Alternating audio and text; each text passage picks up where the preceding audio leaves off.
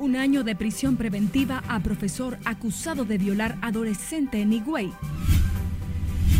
Ministro de Educación dice maestro no podrá ser cancelado hasta tanto no haya una sentencia definitiva. Autoridades sanitarias y de ginecología y obstetricia se reúnen para abordar las relaciones tempranas en adolescentes y los peligros de estas. Encuentran abogado con signos de tortura y posteriormente quemado en Santiago.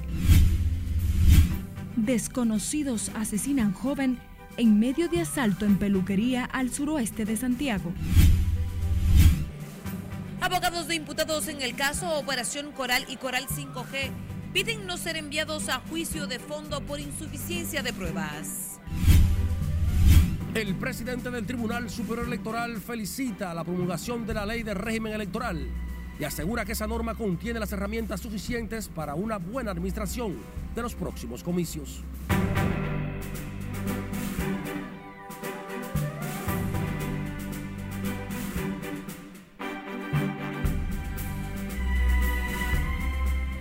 Muy buenas tardes, muchísimas gracias por acompañarnos en la primera emisión de Noticias RNN. Soy María Cristina Rodríguez y para nosotros será un honor informarles a esta hora.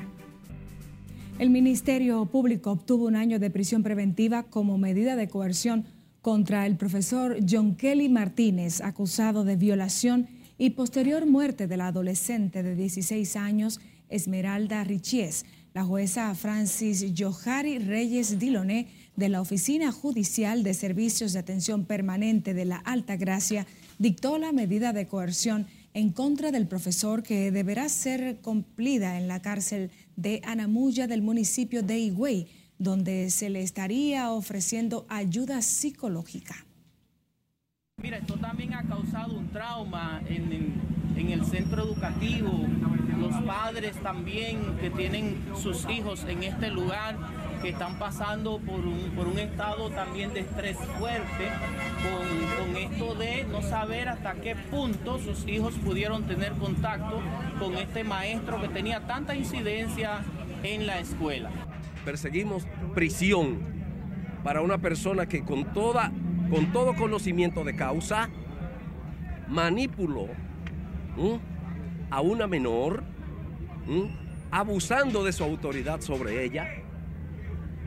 Y en ese sentido, todos, los, eh, los elementos que hasta el momento nosotros hemos recabado implican hasta 30 años de prisión.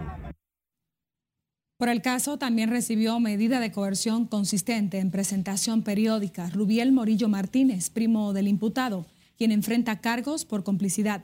La instancia, con la solicitud de medida de coerción, detalla que Martínez, de forma voluntaria, le provocó a la víctima laceraciones, abrasiones y contusiones que le produjeron el deceso debido al desgarro vaginal con hemorragia aguda, severa externa e interna y el shock hemorrágico como mecanismo terminal de muerte, según consta en el informe de autopsia. Y el Ministerio de Educación, a través del ministro Ángel Hernández, dijo este lunes que el profesor John Kelly Martínez, acusado de violar a la adolescente Esmeralda Richies en el municipio de Higüey, no podrá ser cancelado de su cargo como educador hasta tanto haya una sentencia definitiva en su contra.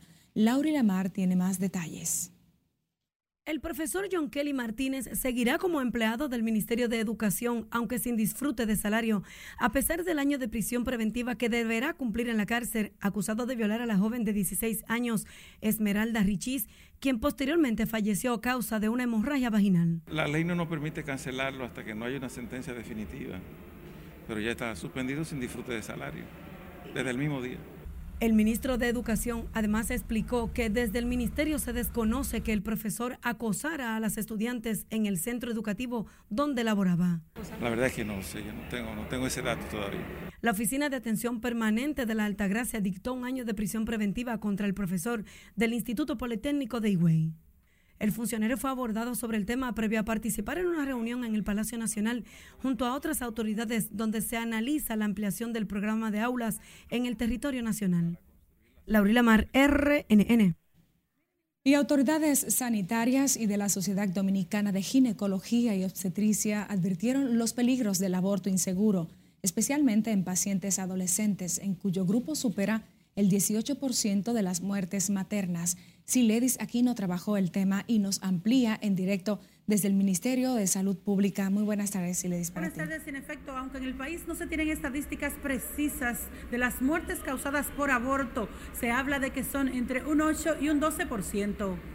O sea que ese 8% podría subir hasta un poco más. Incluso se ha hablado de que probablemente llegue hasta un 12%. Pese a que las muertes maternas se han reducido en República Dominicana, se mantiene el reto de que las cifras sigan a la baja. Nosotros pensamos que es mejor que una joven que inicia vida sexual se planifique, eh, a pesar de que la familia o la iglesia o, las escuelas no, no lo aprueban así, pero lo ideal es que una joven, en lugar de tener vida sexual, porque la tienen, es alta la proporción de jóvenes que están teniendo relaciones sin protección. El aborto, en sentido general, eh, está relacionado con un 4 o 5% de los casos Ahora, si el aborto eh, se produce o se hace en situaciones de inseguridad, digamos clandestinamente, y si además es en adolescente, este puede alcanzar hasta un 12 o un 13%.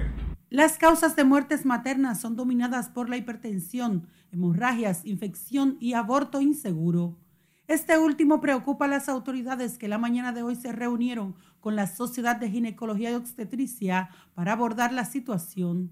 Estamos empeñados en reducir la tasa de mortalidad materna en sentido general, la que aportan las adolescentes embarazadas y los abortos no son más que componentes de esa tasa.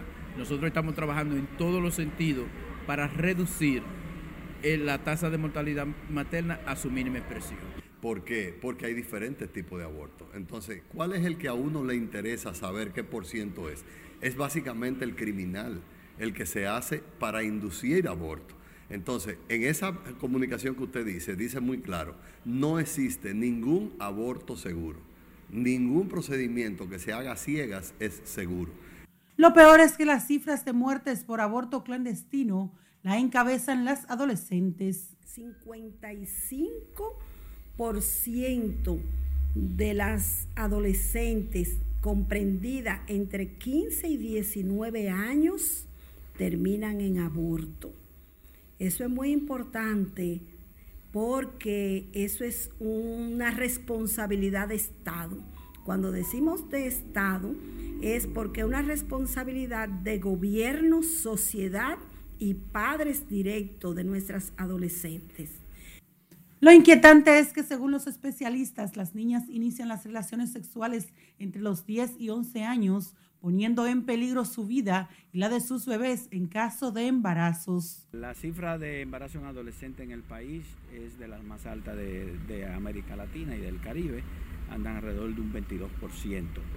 Diversos sectores coinciden en el importante rol que juega la familia para prevenir las relaciones íntimas a destiempo. Por el momento son los detalles que les tengo. Ahora retorno con ustedes al set de noticias. Muchísimas gracias, Siledis, aquí nos reportando en directo. Ahora nos vamos a Santiago, donde las autoridades investigan el asesinato del abogado Freddy Zarzuela, quien fue hallado en estado de descomposición en la comunidad La Delgada con visibles signos de violencia. Y como nos cuenta Junior Marte, el togado tenía varios días desaparecido.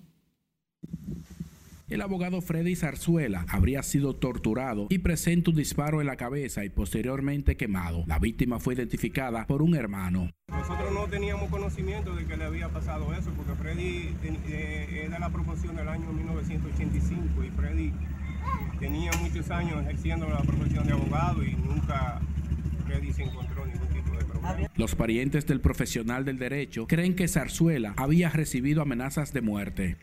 Pero tú sabes, hay una, una presunción, o más bien una suposición de que había pasado una eventualidad con una persona, pero nosotros como como familia no queremos adelantarnos. Tanto el Colegio de Abogados como la asociación demandaron sean presentados los autores materiales e intelectuales del atroz hecho de sangre. Nosotros no vamos a dejar esto así. Que lo sepa el Ministerio Público y que lo sepan los delincuentes también, que no nos van a intimidar en el ejercicio de nuestra carrera. Que hagan las investigaciones de las muertes de los abogados y que den con los responsables. Y a la vez aprovecho la oportunidad para convocar a todos los abogados el miércoles, una gran concentración a las 10 de la mañana en protesta. Mientras que la policía dijo que están haciendo las investigaciones del lugar con el levantamiento de cámaras de seguridad. Eh, de todas maneras, la doctora en el momento eh, lo dejó pendiente de la autopsia, pero sí presentaba trauma en distintas partes del cuerpo. ¿Están haciendo investigaciones desde la Policía Nacional para esclarecer e-, esa muerte? Sí, desde esta mañana tanto el director general como la fiscal Joana de homicidio están reunidos, están entrevistando personas, están levantando cámaras en el lugar y más detalles se le dará en breve porque todavía hasta el día de ayer no teníamos identificado lo que era el cuerpo. La industria del sicariato en Santiago ha matado al menos cuatro abogados en ejercicio, lo que ha llamado a preocupación de la comunidad jurídica. Se recuerda que hechos recientes como el de Basilio Guzmán, quien fue acribillado en las afueras de su residencia mientras recogía el periódico a tempranas horas de la mañana el pasado 21 de junio, y por lo que aún las autoridades no han dado con los autores materiales ni intelectuales del caso. En Santiago, Chino Marte, RNN. Un hombre hirió de bala en la cabeza a su pareja la madrugada de este lunes en el residencial Bello Atardecer de Mao, en la provincia de Valverde.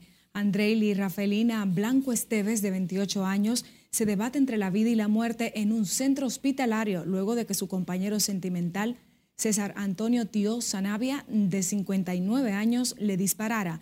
El agresor fue apresado por miembros preventivos y de investigaciones criminales de la Policía Nacional. Además de la herida de bala, la dama presenta laceraciones múltiples en el miembro inferior y en su habitación fue colectado como evidencia un casquillo 9 milímetros, por lo que el prevenido será puesto a disposición de la justicia.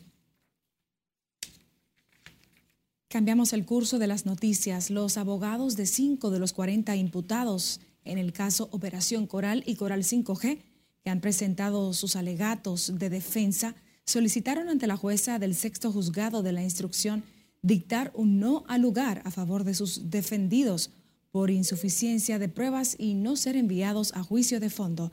Tenemos a Margaret Ramírez, Ramírez, quien está en directo con más detalles desde el Palacio de Justicia de Ciudad Nueva. Muy buenas tardes, Margaret.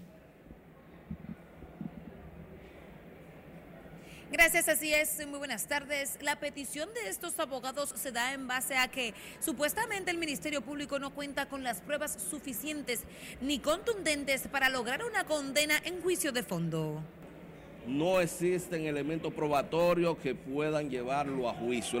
Waldo Paulino, defensa de dos de los oficiales involucrados en el entramado de corrupción, asegura que de las 3.000 pruebas que dice el órgano acusador tener en su poder, ninguna fueron presentadas al juzgador. Por lo cual dichas pruebas no llevaron la analogía del contradictorio por parte de la defensa técnica.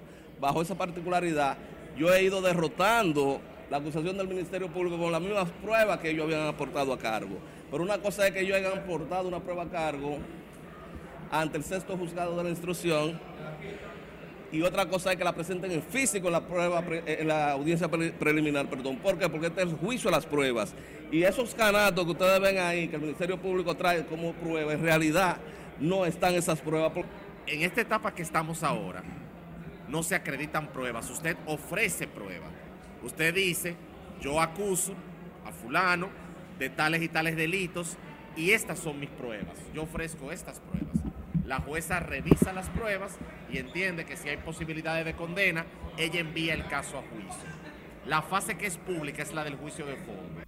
Un auto de no al lugar es lo que también pide el abogado de Rafael Núñez de Asa y de otros dos imputados en la operación Coral y Coral 5G y que han presentado sus alegatos de defensa. Lo que estamos solicitando es un auto de no lugar con relación al señor Eric Pereira, con relación a la señora Johanna y obviamente con relación al señor Alejandro Montero, estamos solicitando un auto de no lugar o que se le varíe la calificación jurídica de tráfico de armas a simple y porte tenencia ilegal de armas. La audiencia de este lunes fue recesada para el próximo viernes debido a que el imputado, teniente coronel Erasmo Roger Pérez, decidió en esta etapa preliminar cambiar de abogado. La jueza Yanivet Rivas dio un plazo de 48 horas al imputado para conseguir un nuevo abogado.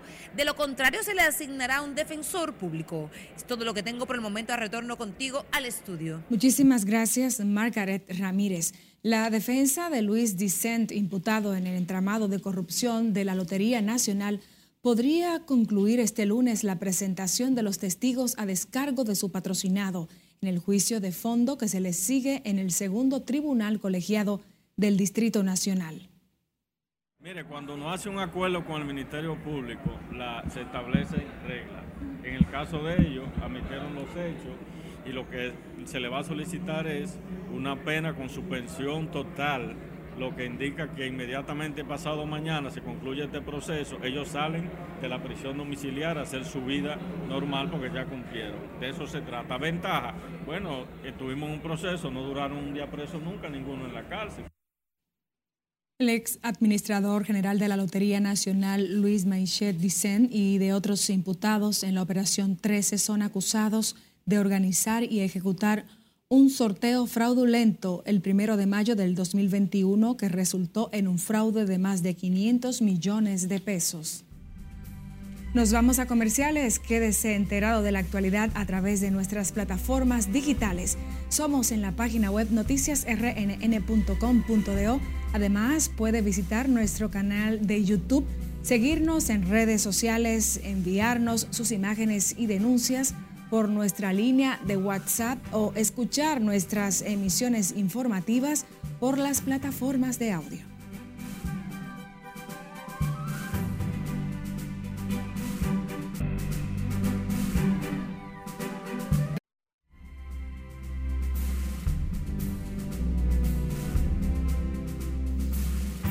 Retornamos con más. El presidente de Estados Unidos, Joe Biden, llegó a Ucrania en una visita sorpresa bajo alerta máxima de seguridad.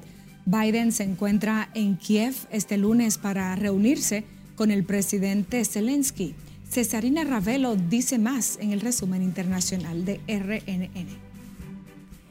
El encuentro busca reafirmar el compromiso inquebrantable e incansable con la democracia la soberanía y la integridad territorial de Ucrania. El mandatario estadounidense prometió suministrar más equipos, incluido munición de artillería, sistemas antiblindaje y radares de vigilancia aérea en Kiev, así como nuevas sanciones antirrusas.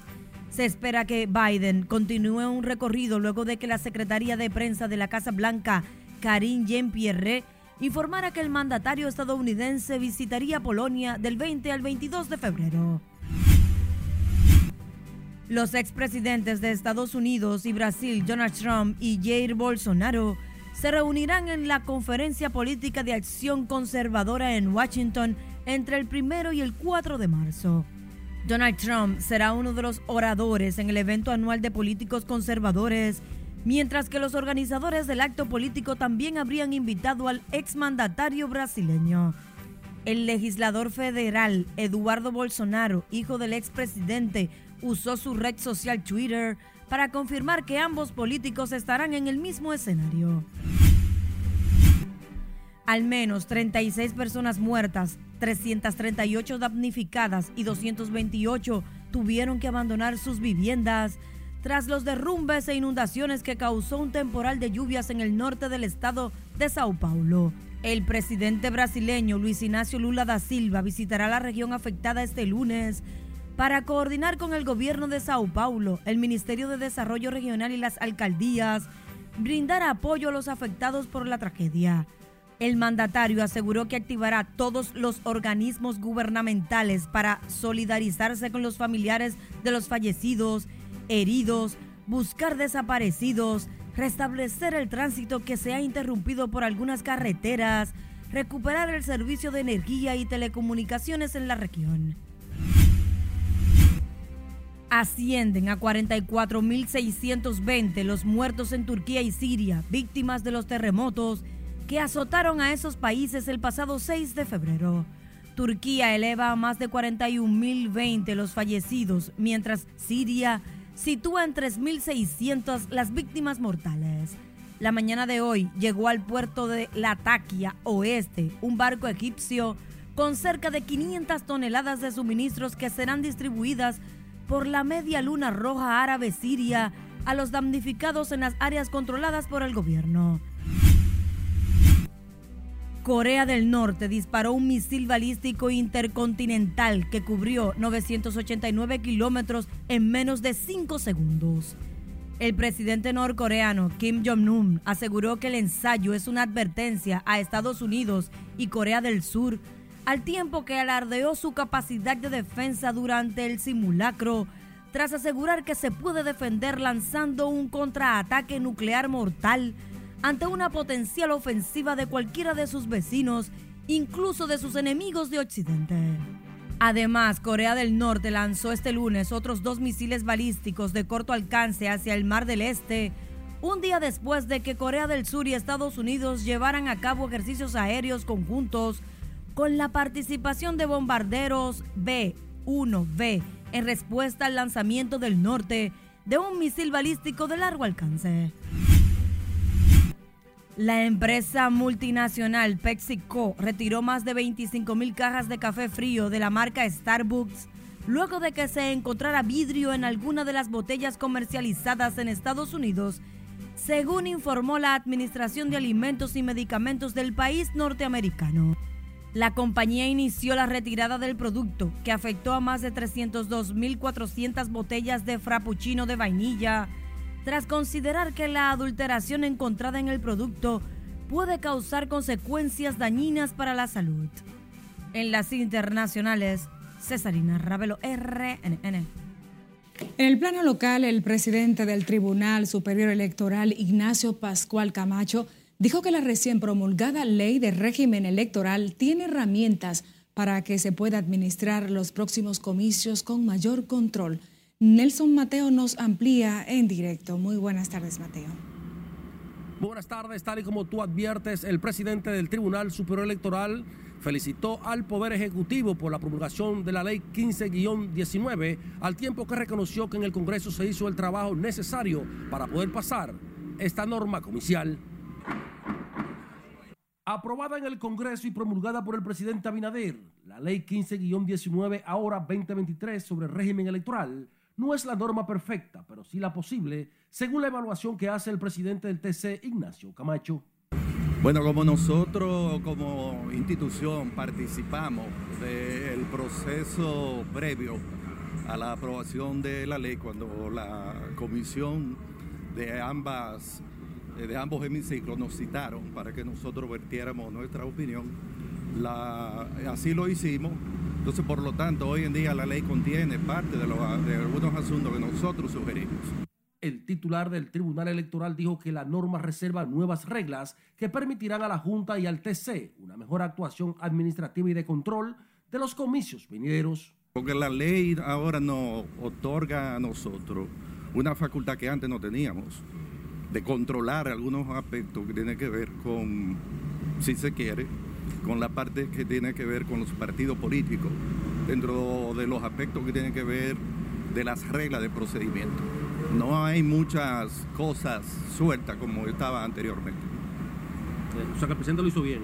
Sí, claro. El, el, Poder Legislativo hizo su trabajo. Que no fue la ley que muchos sectores aclamaban, pero es mejor que la que teníamos anterior.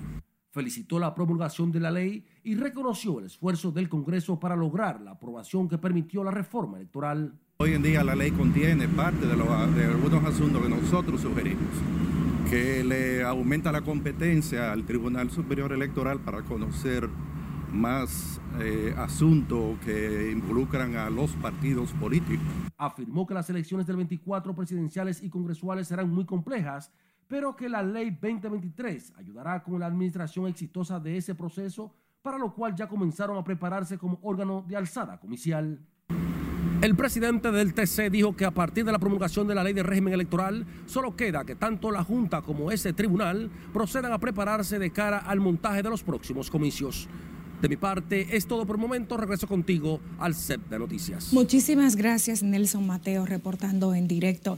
El director ejecutivo del Instituto Nacional de Recursos Hidráulicos, INDRI, Olmedo Cava, dijo que las 390 casas entregadas a igual número de familias que fueron desalojadas por la construcción en proceso de la presa de Monte Grande es una muestra de que las ejecutorias del presidente Luis Abinader tienen a la gente como prioridad. El director del INDRI dijo que esas viviendas fueron entregadas totalmente amuebladas a un costo de 50 millones de pesos. Una vivienda compuesta con toda, con toda la modernidad, eh, de aproximadamente 80 metros cuadrados, eh, tres habitaciones, su comedor, área de comedor y área de sala separado, su cocina, área de lavadero. Eh, estamos hablando del de, el solar de, cada vivienda de 250 metros, o sea, de, un buen tamaño. Y igualmente nosotros le vamos a entregar ahora eh, plantas frutales y demás para cada, cada, cada familia. Olmedo Cava del INDRI entregó las viviendas en Asua en un acto encabezado por el presidente Luis Abinader. Se trata de la primera fase de la entrega de la presa de Montegrande sobre el Yaque del Sur, fijada para mediados de julio de este año. Nos vamos a comerciales. Permanezca con nosotros.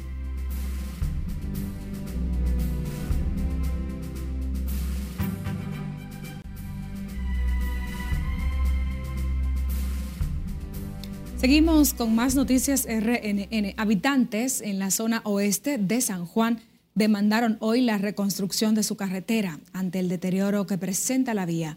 Julio César Mateo con la historia. Con su pedido, los habitantes en la zona oeste de San Juan esperan sensibilizar a las autoridades ante las carencias que les afectan. Pues sí, esta carretera está olvidada por todas las autoridades de aquí de este país. Nada más buscan la gente por aquí cuando hay votaciones, cuando hay elecciones. Por aquí este camino así en malas condiciones, una fuente de atraco. Comunidades como La Garita, El Ciruelo, La Estancia y otras carecen de una vía en buen estado. Prácticamente aquí no quieren nada por nada. Esta carretera es la carretera que más produce. Y aquí no quieren nada, nada por nada. Hacen eh, cuando se acuerdan. Por el mal estado de la carretera, a los agricultores se les dificulta llevar a los mercados sus productos. De la garita, los vehículos acabados. Eso es goma, los muelles, todo acabado. Por aquí que nosotros tenemos agricultura. La agricultura es por aquí que está. Vamos a ver, vamos a ver, vamos a ver lo que hacen, lo que hacen estos síndicos de por aquí, de San Juan de la Maguana. La situación genera el pronto deterioro de los vehículos que transitan por la carretera de la Garita, generando además accidentes de tránsito porque la gente todavía quiere andar medio rápido, no puede hacer nada. Entonces, todo el mundo nada más cuando van a votar, que esto, todo el mundo viene por aquí. Después de ahí para allá está olvidado completamente. Residentes y conductores afirmaron que desaprensivos aprovechan el mal estado de la vía y la oscuridad que impera en horas de la noche para cometer atracos. En San Juan de la Maguana, Julio César Mateo, RNN. Funcionarios y legisladores de la región sur del país destacan la inversión del gobierno en la zona, lo que según afirman contribuye a elevar el desarrollo social y económico de la empobrecida región. Destacaron la construcción de una extensión de la UAS, la circunvalación de Asua, la presa de Montegrande y otras obras de gran importancia, lo que viene a complementar el proyecto Pro Pedernales e impulsar el progreso y bienestar de la gente porque usted ha puesto los ojos en el sur. Decir que el sur existe. Ya con la inaugurada vía de la circunvalación nuestra de Asua, pero no menos con la unidad traumatológica en Asua para el sur también. Y también puso su oído en el pueblo asuano y hizo realidad, va a ser realidad ese sueño, ese anhelo que es nuestra Universidad Autónoma de Santo Domingo. A los fines de poder incorporar en la producción nacional las tierras que requiere eh, los campesinos de esta región eh, poner en producción. Cerca de 300.000 tareas se tienen previstas que entrarán en producción a la hora de que se construyan y se pongan en operación los canales y se rehabiliten evidentemente los canales interiores eh, que bañan a todos eh, los predios productivos de la región suroeste. Gracias. Precisaron además que la región sur comienza a renacer con las obras terminadas y en ejecución, lo que impactará positivamente su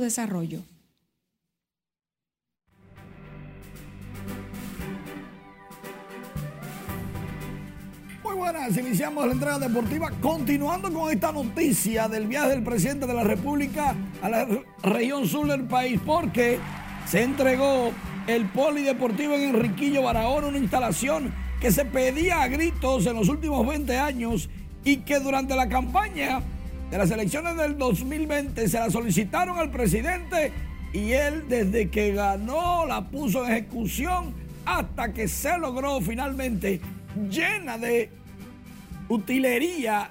Y mi derecho con Francisco Camacho ha llevado exactamente las instrucciones al pie de la letra. En Enriquillo Barahona hay una instalación deportiva de primera y con los aditamentos necesarios para el desarrollo de varias disciplinas. Por otro lado, los Toros del Este anuncian que Lino Rivera vuelve como manager de este equipo. Recuerden que Lino fue el último manager campeón de los Toros.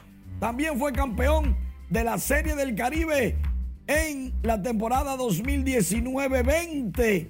Lino Rivera, el único manager que tiene dos rachas de 10 victorias o más en la misma temporada y que además es el único manager que tiene tres rachas de victorias con 10 o más en la historia de Lidón. El breaking o breakdown será atractivo en los Juegos Olímpicos de París 2024. Sí, un baile será competencia en los Juegos Olímpicos. Pero bien, vamos a hablar un poquito de NBA porque este fin de semana el juego de estrellas estuvo llamando la atención. Comenzamos con las competencias de tres y las competencias de donqueo. Bueno, este es el juego, realmente. Este es el juego. Y ese es nada más y nada menos que ya Morán haciendo un 360. Fue un atractivo. Ahí está Damon Lillard, Damian Lillard tirándola de tres desde media cancha. Bueno, eso es como de cinco. Ganó el equipo de Giannis Antetokounmpo a el equipo de LeBron James 184 por 175. Fue un juego, lógicamente, hecho para la afición, para los que fueron a verlo. Ahí Jalen Brown le dice a Jason Taylor, que son compañeros en Boston, tú eres muy chiquito para defenderme. Pero entonces viene Taylor y le responde con la misma medicina. Un tiro de tres puntos. Ustedes se dan cuenta que poco se defienden hasta llegar al último cuarto, que es cuando se decide el partido. Y entonces ese es el disparo de Lillard de tres para ganar el encuentro. Pero vamos a ver los donkeos y los tiros de tres. ¿Qué tal si lo vemos? Por ejemplo, este, Damian Lillard fue el ganador de los tiros de tres. Los últimos cuatro balones desde esa esquina, de esquina, lo logró para totalizar 26 y ganarle a Boris Hill de Indiana. Al final terminaron Boris Hill, Halliburton y el señor Lillard, que se convirtió en el primer jugador de Portland en ganar el concurso de tiros de tres y ya había ido cuatro veces. Definitivamente que estuvo puntería. Ahora bien, después que Lillard recibe este galardón de campeón que tanto anhelaba, comenzó lo que fue tendencia durante todo el sábado y domingo. La competencia de donkeos. Mac McClung, con solamente tres juegos en la NBA, logra un 50, o sea, un donkeo perfecto por encima de dos amigos. Ese fue el primero. Todos menos uno fueron 50 puntos. Fue el campeón. Primera vez que un jugador de la Liga de Desarrollo es campeón de donkeos. Definitivamente voló. Tres juegos en la NBA. Lo invitaron y miren lo que hizo.